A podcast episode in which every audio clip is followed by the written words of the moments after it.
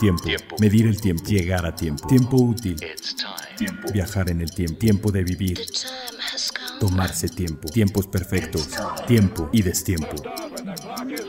Las máquinas e instancias perfectas que conquistan el concepto del tiempo. Reloj auto. Vivencias que atrapan el tiempo. Todas conviven a un tiempo en una sola hora.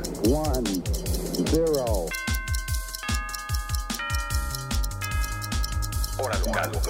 Hora local. Hora local.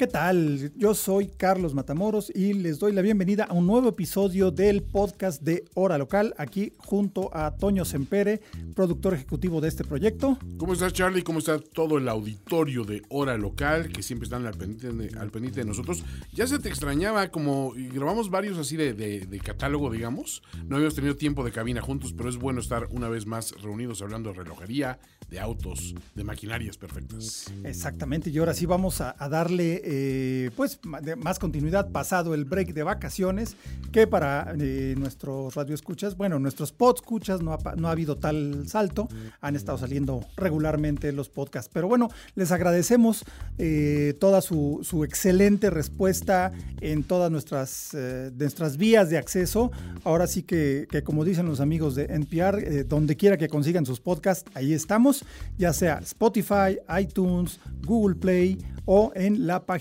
de finísimos.com. Y eh, pues eh, sin más, eh, gracias por todos sus comentarios y nos arrancamos con muchas noticias aquí en A Tiempo. Lo último, lo, último, lo, más, reciente, lo más reciente, lo tenemos, lo tenemos a, tiempo. a tiempo. Pues Bomberg, la marca de, de relojes rudos, fuertes, hechos en Suiza, eh, con un concepto muy eh, pues muy simpático de que puedes desmontar el reloj de la base y usarlo eh, ya sea en tu motocicleta, porque hay una base específicamente para montarlo en el manubrio de la moto, o usarlo como reloj de bolsillo, o usarlo como reloj de mesa. Pues hay una colección que es la Bolt 68, pues hicieron una alianza con el mezcal Mitre, un mezcal premiado eh, internacionalmente.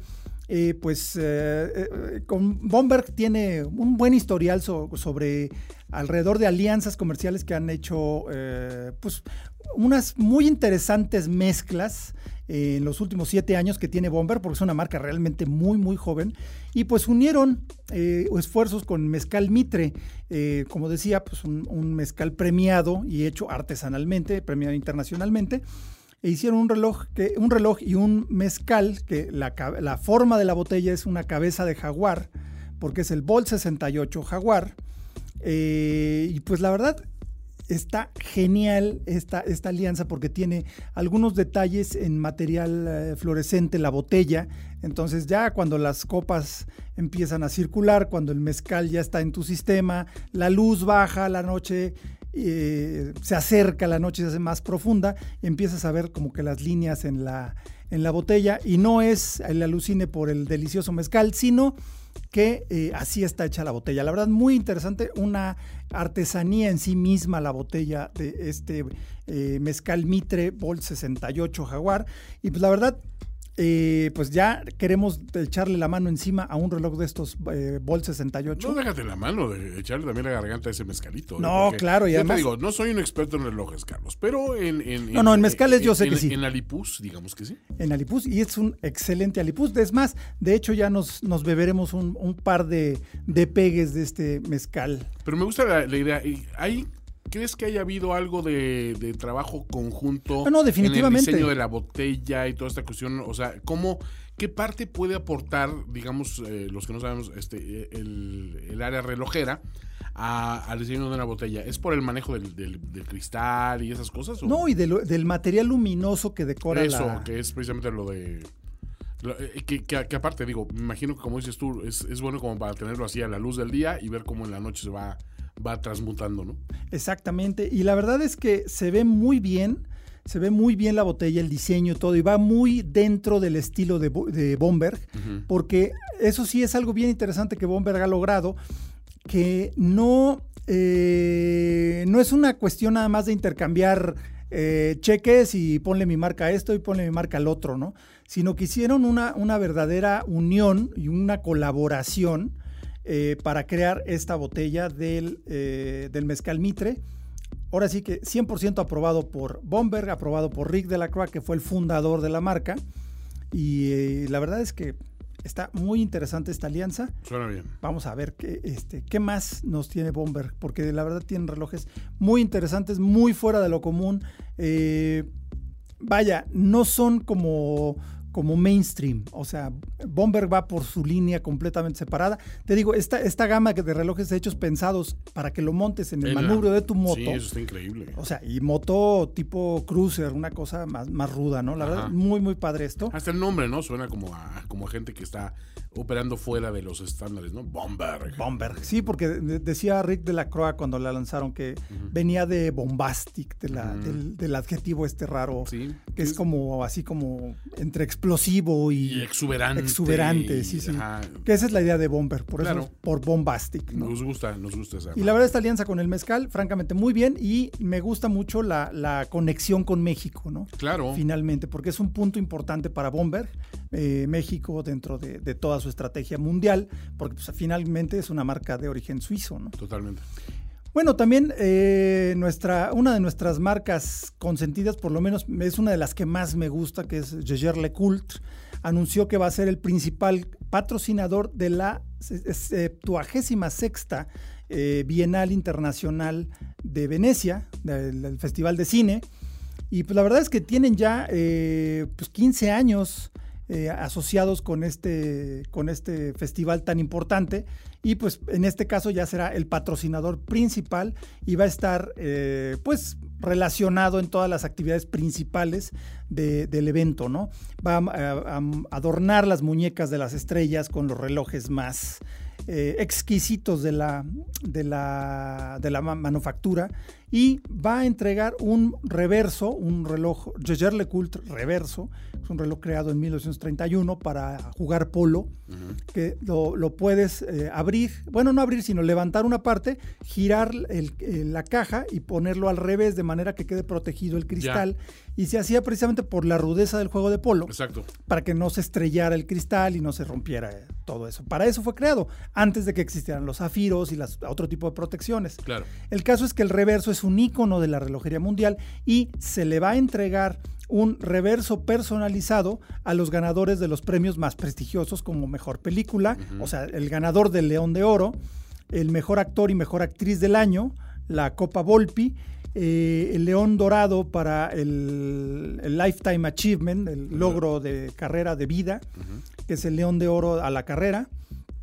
Eh, y, estos relojes eh, personalizados serán grabados manualmente en la manufactura de eh, LeCoultre con la imagen del león, del león de Venecia, que es una parte súper importante y, básica del logo de la Bienal, de, la Bienal de, de Venecia. ¿no? Y es un festival de cine que si algo lo caracteriza es que es muy elegante. O sea, Cannes tiene mucho glamour. Es clase, pero es otra cosa Venecia. Y los Oscars son los Oscars, pero, pero Venecia es como. Eh, eh, es, muy, muy fifí, digamos. Exactamente.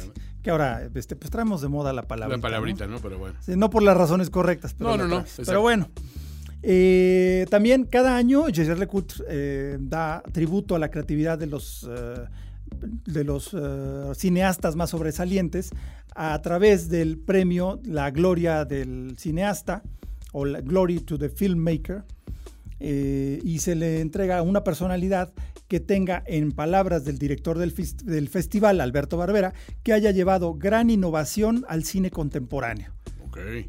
En este año el ganador se, eh, va, todavía no se anuncia obviamente, pero se va a unir a una lista de, distinguidas personalidades como Takeshi Kitano, Abbas Kiarostami, Sylvester Stallone, Manny Ratnam, Al Pacino, Spike Lee, Ettore Scola, James Franco, Brian De Palma, Amir Naderi, Stephen Frears y Sang Jimu.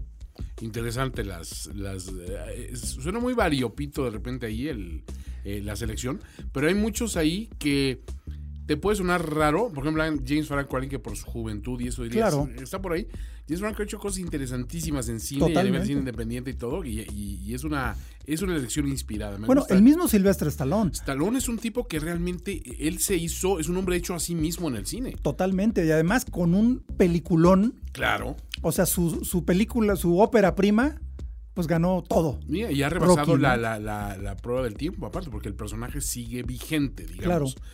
Hay una cosa muy interesante de, esta cuestión, es que aparte Stallone es un gran conocedor del arte también. Sí, es un gran sí, coleccionista, entonces. Y de relojes también, de ¿eh? relojes también. Entonces digo, está padre, ¿no? Que tenga esa, esa presencia. Sí, aunque se identifique más con películas de acción y todo eso. Sí, Pues ahora sí que esas son las que pagan el. Eh, Los gustos refinados del señor. Totalmente, pero francamente, su, su ópera prima, que fue Rocky, claro. es una de las grandes películas de la historia. Sí, definitivamente, ¿no? Sí, muy, muy un logrado. Ícono del cine. Y pues ahora sí, este, esto fue así lo de lo de a tiempo. Vámonos con de último minuto. Justo cuando suceden todos los grandes lanzamientos y novedades mundiales, las tenemos de último minuto. De último minuto. Ah, pues eh, siguiendo con los festejos de Adolf Lange und Söhne, eh, tenemos el nuevo Gran Lange 1, el Gran Lange 1 de 25 aniversario, que es un reloj 2.5 milímetros más grande que el Lange 1, el Lange 1, el, que debutó con el diseño de carátula simétrica y con el gran fechador eh, que se volvió ya histórico y característico de Lange y que viene del, reloj de, de Gutkes, que, que adorna la parte alta del escenario de la, del Teatro Semper Ópera de Dresden, que es un reloj de, de, cinco minutos, pero un reloj digital, pero del siglo XVIII. Okay, okay. Es una cosa espectacular. El caso es que el Gran Lange 1, el Gran Lange 1, 1 es 1 en alemán, es 2.5 milímetros más grande de diámetro que el Lange 1. El Lange 1 era un reloj eh, relativamente pequeño, pero no solamente, no, Lange no hizo lo que, lo que otras marcas, nada más poner una caja más grande, ¿no? Y una, este, estirar la carátula.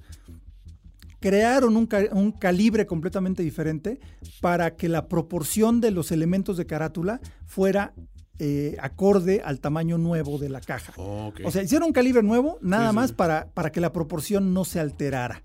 Eso solamente los alemanes lo piensan. En Suiza, pues ni modo, le pones un adaptador, ya. Digo, no todos, pero, pero crear un calibre diferente que haga exactamente lo mismo para que se vea con la proporción del modelo original, esto es preciosismo y es una cosa hermosa. El caso es que el nuevo Gran Lange 1, porque existe el Lange 1 es el Gran Lange 1, es una edición limitada a 25 ejemplares hechos en oro blanco con detalles en azul. Las clásicas manecillas azuladas a alta temperatura, que es un sello de, la manufactura eh, de, de, Glaciute. Eh, pues hicieron un nuevo calibre de cuerda manual, eh, que, bueno, aparte de lo de, las agujas, eh, es un calibre, bueno, tiene un calibre nuevo, el denominado L095. es un calibre de cuerda manual que da hasta 72 horas de reserva de marcha, la verdad más que suficiente.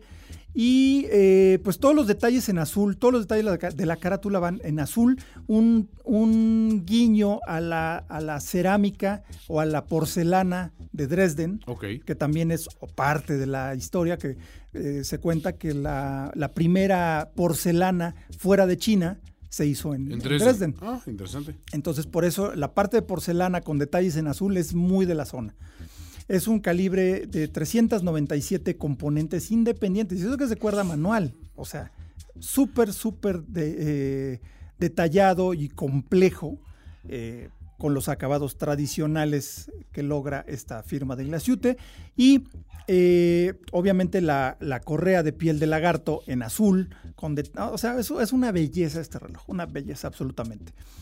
Eh, pues solamente va a tener un detallito que dice la firma de la colección, muy discreto como buen reloj alemán, 25 eh, aniversario en inglés y un 25 enmarcado que cita la gran fecha de Lange. O sea, normalmente Lange eh, en los relojes de muestra pone como fecha el 25. Ok. Entonces van a hacer, ese grabado va a llevar la forma de las dos ventanas del, gran calendario con el número 25. ¿Qué tan limitadas son estas, estas colecciones? 25 piezas. 25 piezas. Y, obviamente hay, hay listas de espera, los coleccionistas. Ah, no, ya están vendidos todos. Ya están todos eh, apalabrados. Totalmente, ya no hay forma porque Lang es como una familia. O sea, Ah, existen los, los muy cercanos a la, a la firma, Ajá. porque es una, una firma que no produce cientos de miles de relojes. Claro. O sea, sí produce un par de decenas, ¿no? De miles. O sea, ya no es tan limitado como era antes, Pero- pero, aún así, o sea... Sigue siendo eh, exclusivo. eh, sigue siendo muy exclusivo. Entonces es como una familia, o sea, en cuanto la el, el rumor de que va a salir una nueva edición limitada, ¡pum! Ya, Ya está, ya está está vendido. Sucedió con los eh, lo- un reloj que hicieron en homenaje a Walter Lange, que fue el refundador de la marca en los 90. eh, hicieron una edición limitada en acero, porque Lange no produce relojes en acero. todos son metales preciosos. Entonces, un reloj Lange de acero o sea, Rareza hubo trancazos por ese reloj y se acabó antes de que terminara el anuncio oficial, ya se habían vendido todos. Antes de que acabe esta frase ya Entonces, se exactamente. Una gran pieza, este Lang- Grand Lange 1, Grand Lange 1, 25 aniversario, que pues si quiere uno, pues no sé, pregúntele a quien más confianza le tenga, pero es muy probable que ya no hay. Una cosa hermosa este Grand Lange 1. Eh, luego también IWC pues eh, tiene el icónico eh, Big Pilot's Watch que viene de, la, de las, los requerimientos de la Luftwaffe. Ese diseño pues, fue por la a petición de la Fuerza Aérea Alemana antes de la Segunda Guerra Mundial, eh, con el triángulo a las 12, dos puntitos, numerales arábigos grandes muy legibles, basados en un calibre de reloj de bolsillo, por eso el reloj era muy grande para que fuera fácil de, de ajustar y esa herencia la continúa eh, el IWC Big Pilot's Watch, es el nombre de la colección, el nombre del modelo. Eh, pues literal. o sea, literal, sí, o sea, es el un- gran reloj del piloto. el gran reloj de piloto, no hay más. El caso es que, pues, como, como gran reloj de piloto, también tiene una enorme corona eh, tipo cebolla, porque la idea era que fuera posible manipularlo con, todo y guantes.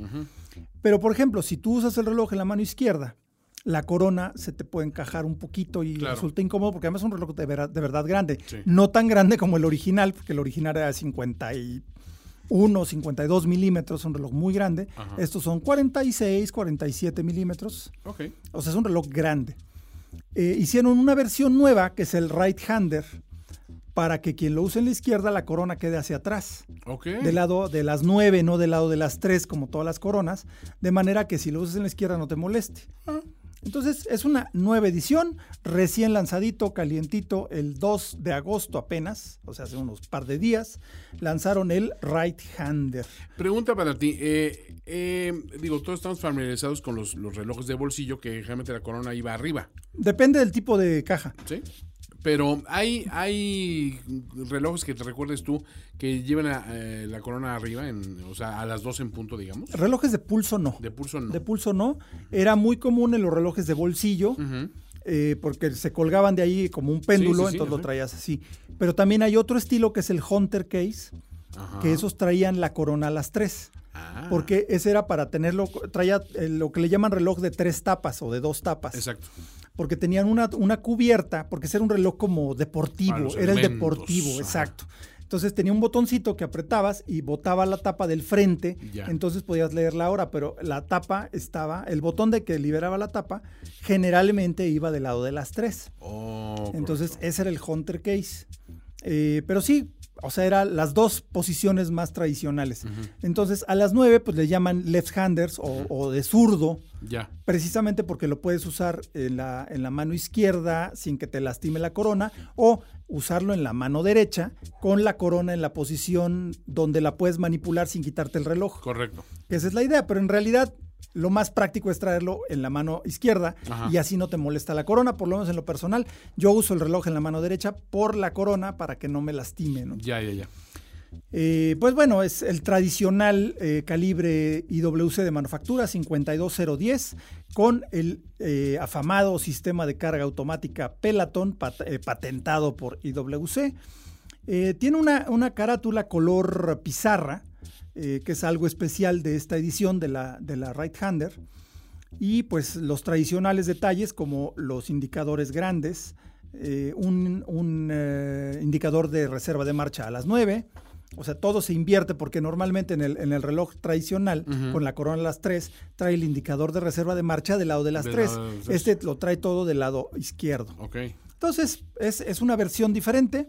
La verdad, muy interesante este Big Pilot Watch right-hander. Y hablando también de IWC, eh, pues resulta que eh, tienen un proyecto que está patrocinando IWC, eh, que es el, se llama The Longest, Silver Spitfire, The Longest Flight. La idea es que van a un par de pilotos, pues tradicionalmente les llamaríamos aventureros, porque se van a, lanzar dos pilotos británicos, van a cubrir 43 mil kilómetros y visitar 30 países. Van a dar la vuelta al mundo en un Spitfire, un avión de la Segunda Guerra Mundial. Uno de los más bonitos aviones de la Segunda Guerra Mundial. No tuvo demasiada acción, no es, no es tan famoso por eso, pero realmente es un avión tan bonito. Sí. Y aquí toda la, la piel es un avión completamente restaurado. Eh, pues de hecho, la restauración fue algo bastante grande. Durante dos años, más de una docena de especialistas trabajaron para restaurar. Es un Spitfire Mark IX, construido originalmente en Castle Bromwich en 1943. O sea, un reloj totalmente de la Segunda Guerra Mundial. Lo dejaron con la piel de aluminio, o sea, con la, pues vaya, lo que sería el fuselaje de aluminio, completamente pulido a espejo. Entonces, por eso es el Silver Spitfire y luce increíble, espectacular el avión. El caso es que pues despegaron eh, de Goodwood, eh, ahora sí que en, eh, julio. La cuna de la velocidad. Bueno, no, el 5 de agosto, perdón, el 5 de agosto despegó finalmente del aeródromo de Goodwood, que es uno de tantos que donde despegaron los Spitfire para, para combatir a las potencias del eje durante los años 40, la, la Segunda Guerra Mundial. Entonces finalmente despegó, eh, este Silver Spitfire con 400 eh, invitados que estuvieron ahí presentes.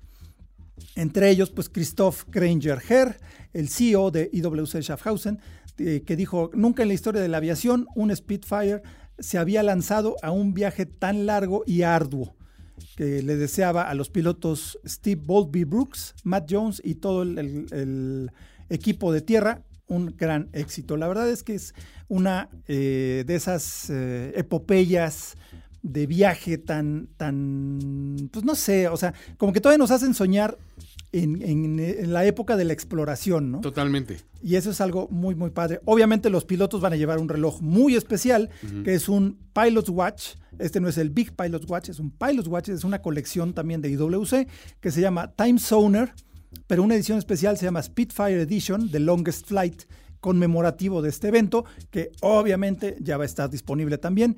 Y esta pieza, eh, la verdad, sí vale mucho, mucho la pena. Me gustan estos este, eventos que emulan hazañas del pasado con la infraestructura de, del. No, y además nunca se había hecho eso. O sea, nunca un Spitfire había volado tan lejos. Sí, exacto. Porque es un avión de. Era, es un avión casa de corto rango, ¿no? Rango medio, cuando mucho.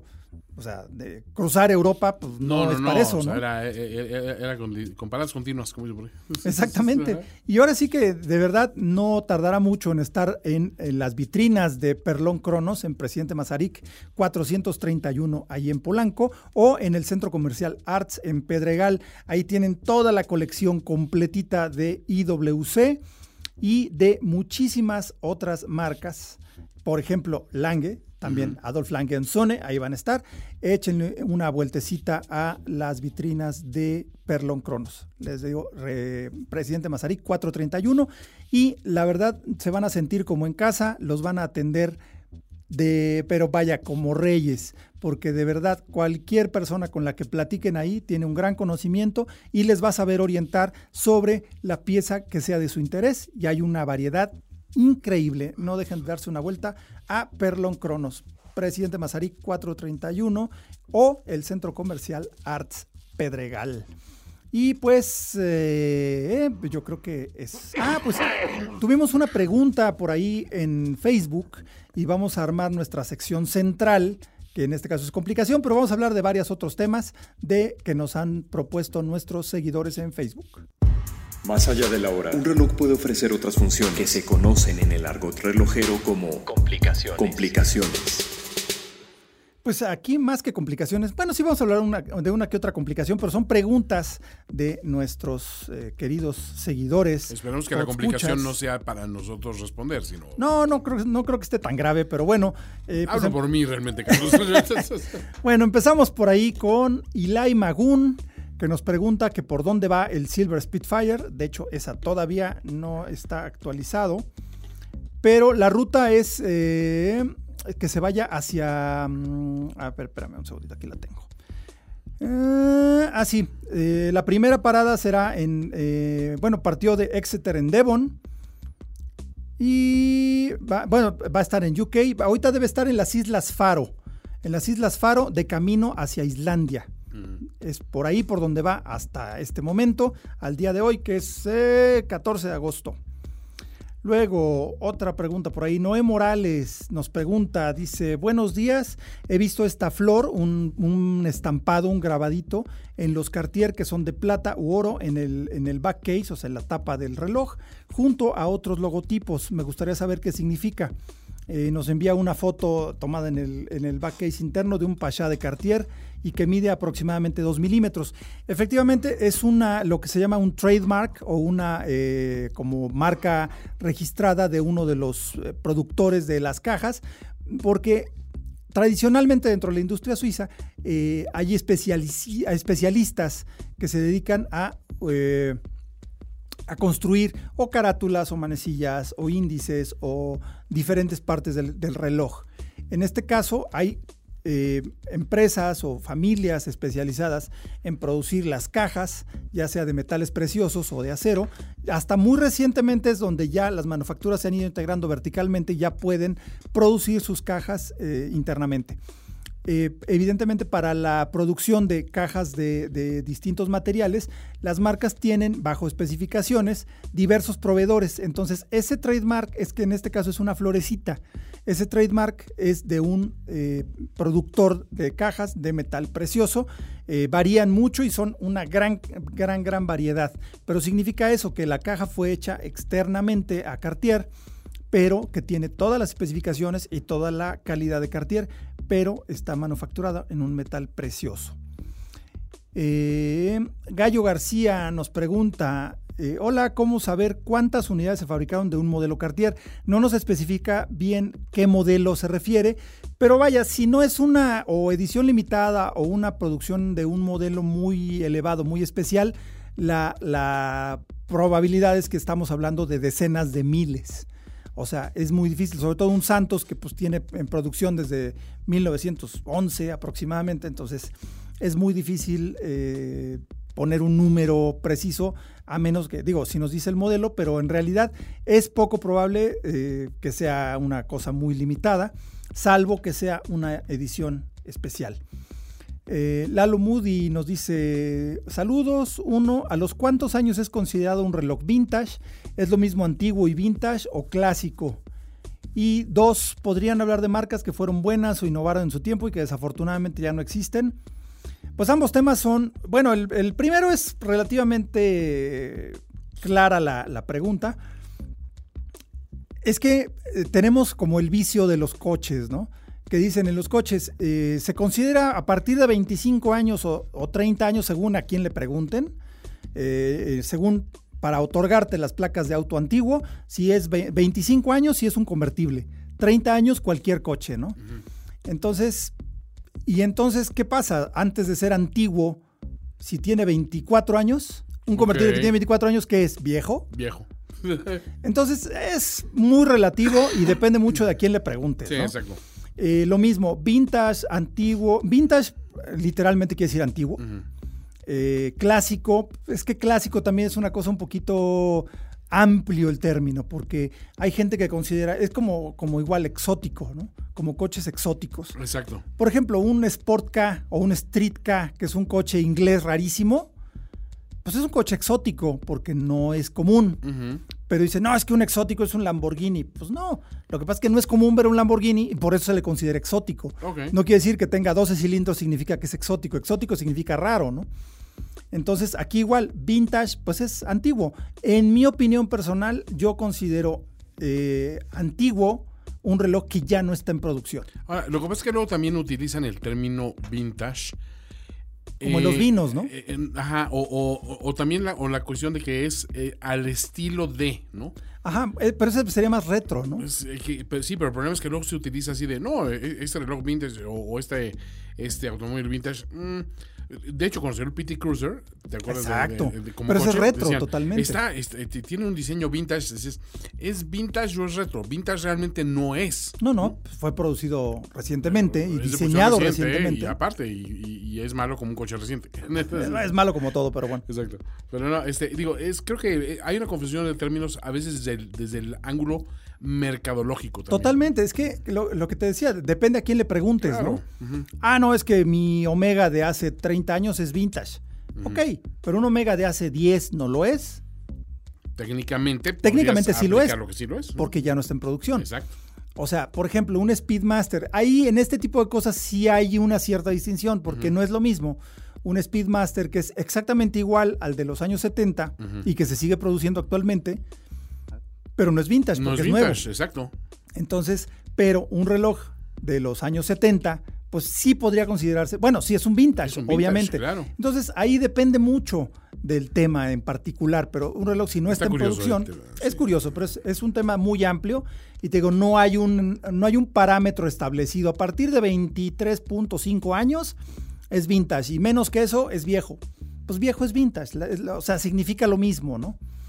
Pero ahí es, es bastante amplio, o sea, realmente. Y luego la segunda, hablar de marcas que fueron buenas o innovaron en su tiempo. Híjole, pues ¿cuánto tiempo tienes? ¿Cuántos, ¿Cuántas horas le podemos dedicar a este oh, podcast? bueno, exacto. O sea, sí, y me parece muy, muy bueno tu tema, Lalo Moody. Y vamos a, vamos a ir ampliando. De hecho, en uno o dos podcasts anteriores, no, en el anterior justamente, hablamos del Bulobacutrón, que es una marca que aún existe, pero ya no tiene mucho que ver con lo que fue el Acutrón en su época, pero detallamos esa historia y sí, efectivamente vamos a hablar de muchas marcas como Universal Genève, que es una marca legendaria, que pues por ahí anda todavía, pero, pero ya no es lo, que fue en algún momento, ¿no? Eh, bueno, esa la dejamos pendiente porque sí vamos a ampliar mucho sobre, sobre tu tema. También aquí hay otra muy buena sugerencia que es de Javier González, que dice, me gustaría que hablaran y recomendaran relojes con fase lunar. Es mi complicación favorita. Y sí, de hecho la fase lunar es algo bien especial. Eh, bueno, la fase lunar nos indica el, eh, en qué momento del ciclo lunar nos encontramos. Eh, digamos que va siguiendo los movimientos de la luna. Ahora, en cuanto a fases lunares, hay una gran variedad. Hay una eh, fase lunar de alta precisión que la tiene Lange, que debe ajustarse. Digamos que si tú la ajustas en un momento lo más preciso posible y no se detiene el reloj nunca, le tienes que ajustar por un día dentro de 122.5 años. ¿Qué? O sea, es una luna de alta precisión. Eh, también hay otra, otra complicación que la tiene, me parece que sí, el IWC perpetuo. Igual, son 532 años, me parece. O sea, así de precisas son ya eh, las fases lunares modernas. Ya es, es ahora, ahora una complicación más preciosista.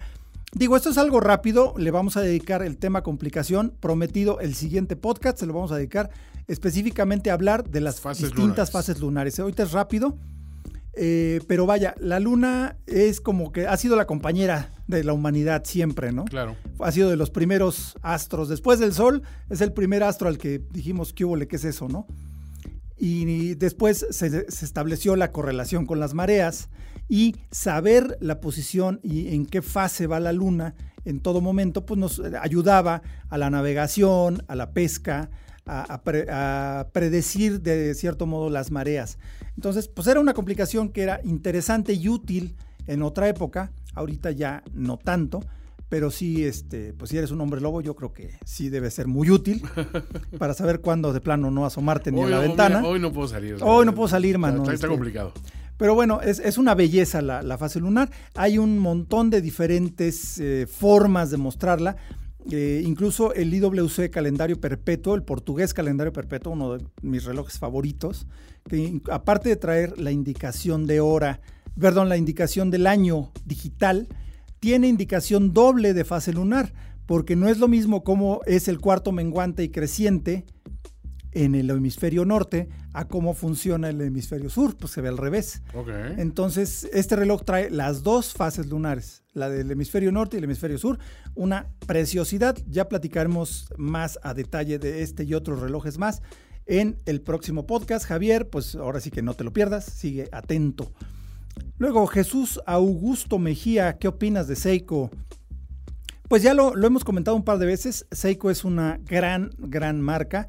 Eh, es una de las dos más importantes de Japón y una de las más importantes del mundo. Eh, le dio al, ahora sí que le dio al mundo el primer reloj de cuarzo analógico que fue el Seiko Astron en 1969 en búsqueda de la precisión porque pues ya el, cuarzo como que ya, ya se trivializó tanto porque en teoría casi mata la industria suiza. La industria suiza se andaba matando solita, pero es otra historia.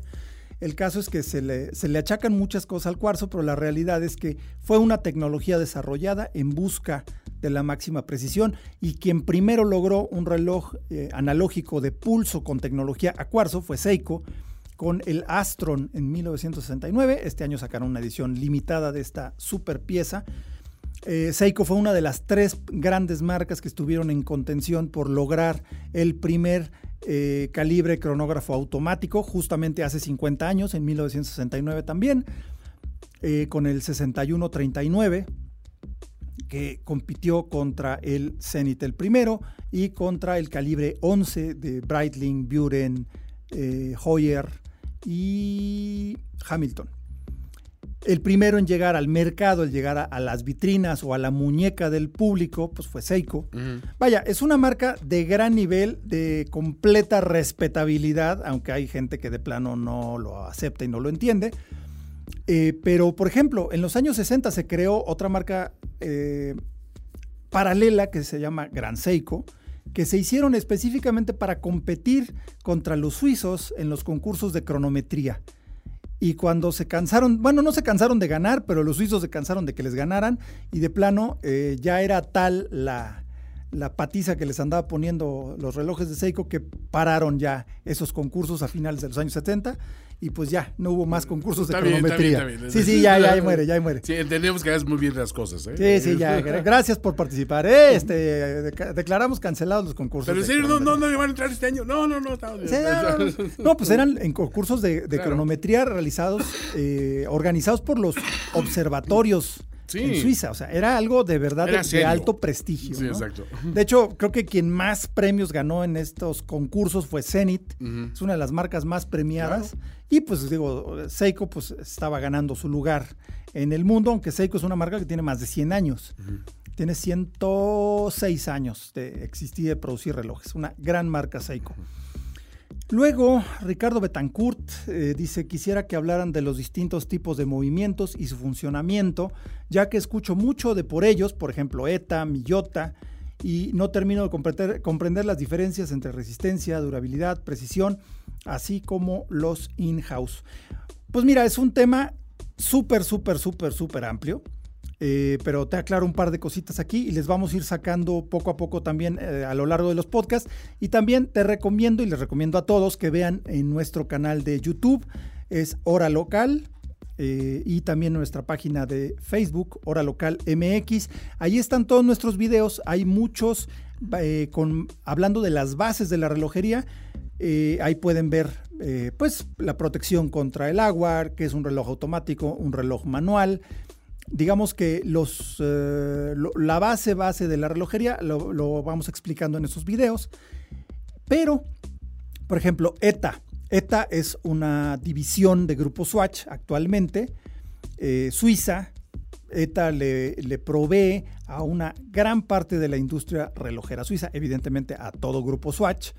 Eh, pero también muchas otras marcas, inclusive marcas en, sus calibres más sencillos, eh, utilizan eh, ETA, que son realmente auténticos tractores, son grandes mecanismos.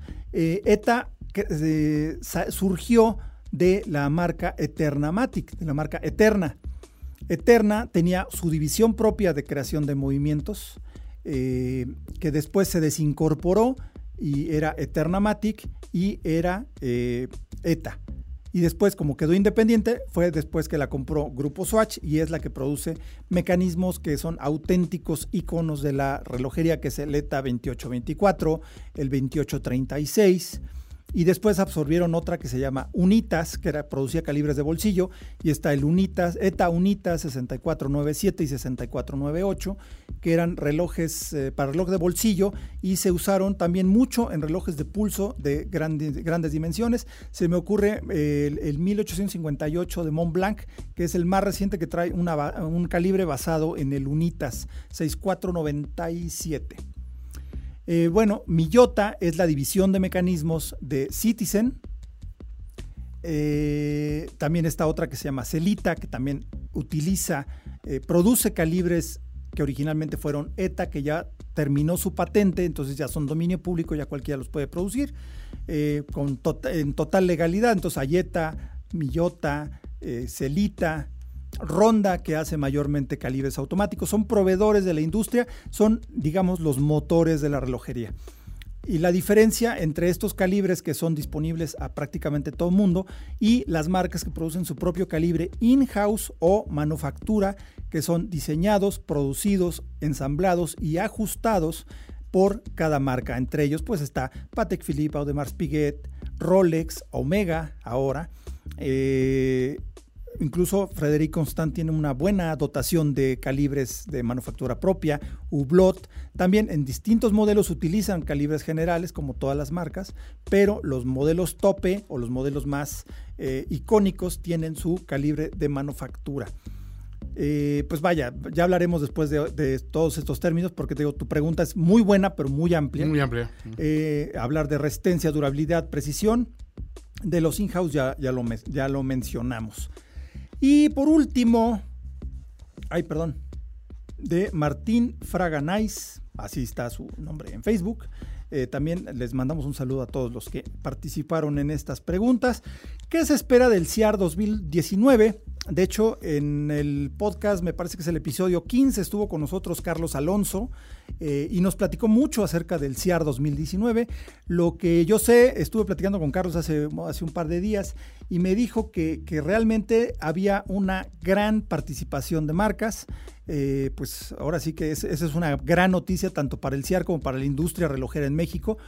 Se espera una gran asistencia de parte de marcas y pues obviamente los fieles seguidores y coleccionistas que estarán eh, presentes en el CIAR y pues también, por supuesto, lectores de la revista Tiempo de Relojes, eh, eh y amigos de Hora Local, pues ahí estaremos todos. Y de hecho les, les comento que en Hora Local tendremos podcast diario durante los tres días del CIAR, eh, con todo lo que sucede en el momento en que sucede y lo podrán escuchar eh, pues ya sea en vivo, porque vamos a hacer también ahí un Facebook Live, y tendrán lo mejor de cada día en nuestro podcast de Hora Local.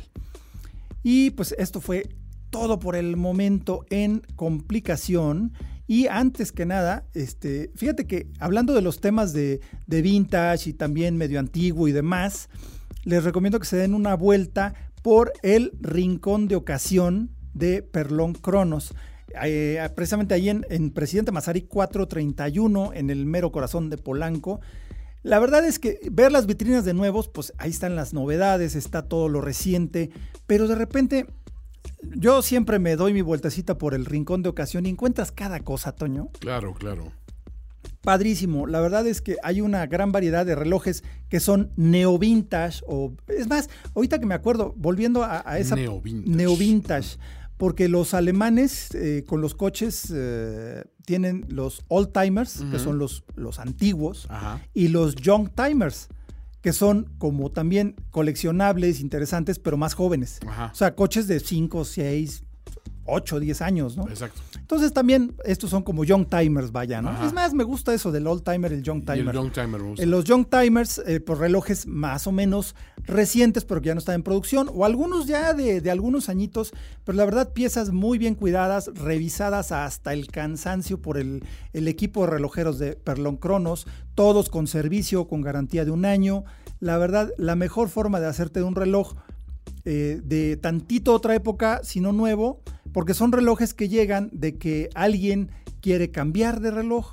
Dice, pues ahora ya, me gustó mucho este, ya lo disfruté varios años, ahora quiero este. Ajá. Y lo das a cuenta y todo para llevarte uno nuevo. Y la verdad, hay una gran variedad y siempre está cambiando. Entonces, siempre hay algo nuevo, siempre hay algo interesante en el rincón de ocasión de Perlon Cronos, allí en Presidente Mazarí 431. Y no dejen darse una vuelta en eh, el Centro Comercial Arts Pedregal.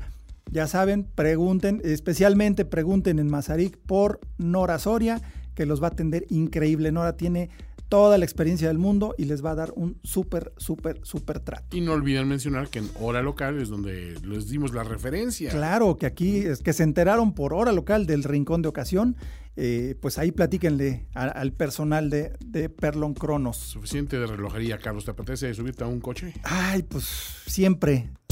¿Qué tan rápido? ¿Qué tan cómodo? ¿Qué tan avanzado es un auto? Lo sabremos después de este Test Drive. Test Drive. Híjole, pues mira, te voy a dar una, una, este, Una probadita. una probadita.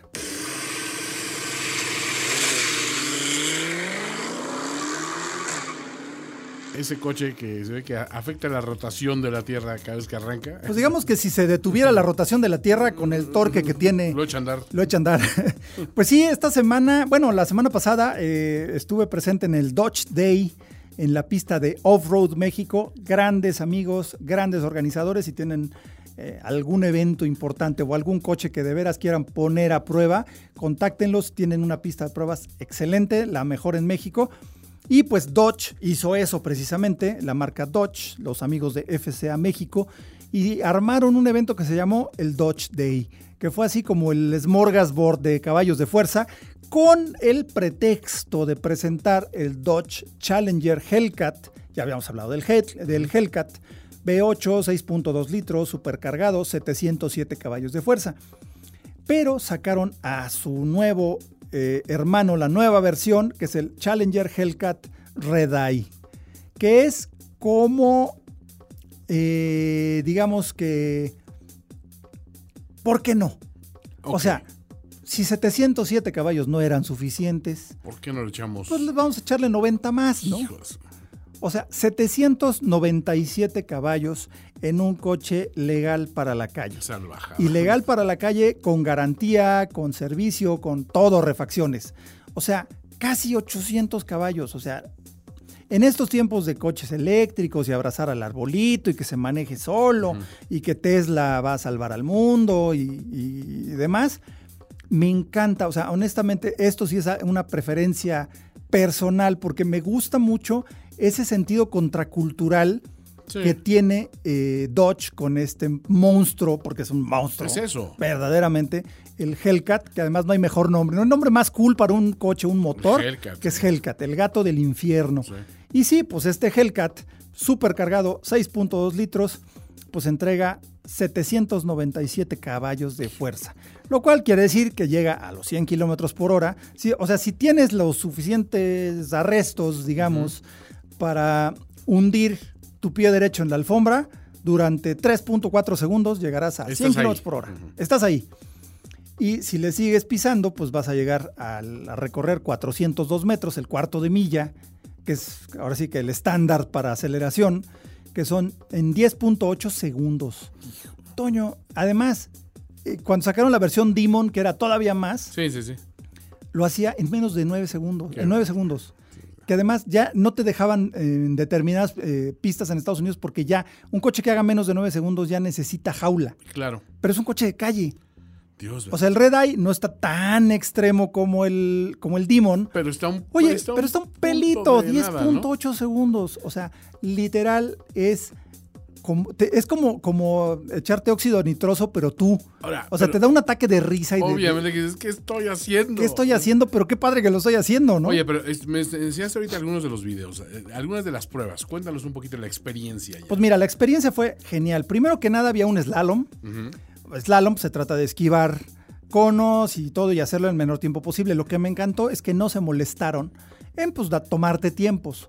Porque no es el punto. No, el punto no es es un coche que driftea con que lo pienses. Porque tienes demasiada galleta. Con todo y que tiene todas las asistencias eh, a la seguridad que Ajá. puede haber. el control de tracción tiene varios modos Mm. y te permite jugar, te permite derrapar hasta cierto punto donde los sensores detectan que estás perdiendo el control, Ahí corta la potencia y te ayuda a recuperarlo. O sea, esencialmente te sientes mejor piloto de lo que eres. Exactamente. Entonces, eh, el slalom era para driftearlo. Izquierda, derecha, recargar el eje trasero, quemando llanta en todo. O sea, esencialmente el mundo se va a quedar sin llantas suficientes para un juguete como este. O sea, es una cosa... la demanda de este increíble. animal. No, no, total. Es de sí comen llantas, ¿eh? Sí, sí, sí. Y además tienes la había una glorieta al final del otro que tenías que darle la vuelta, pues la glorieta era completamente drifteada porque los 797 caballos de fuerza te lo hacían de lo más fácil del mundo, o sea, una delicia este coche. Porque además es un coche muy grande, pero además me explicaban que el ángulo de giro está modificado, se tiene un ángulo de giro mucho más cerrado, porque es un coche muy grande. Tiene una- un radio de giro más cerrado para el drift Ok. porque en el drift necesitas el máximo ángulo de, de dirección para poderlo acomodar. sí, sí. O sea, es un coche para eso, para jugar. Eh, ahora, ahora sí que lo primero que me vino a la mente es que dije, es que este es un híbrido de los que sí me gustan. Porque Claro. los híbridos tradicionales queman gasolina y usan electricidad. Así es. Este es un híbrido que quema gasolina y llantas. o sea, es el híbrido perfecto. Sí, es una locura, es un coche fuera de época, ridículo y por eso es maravilloso, la verdad.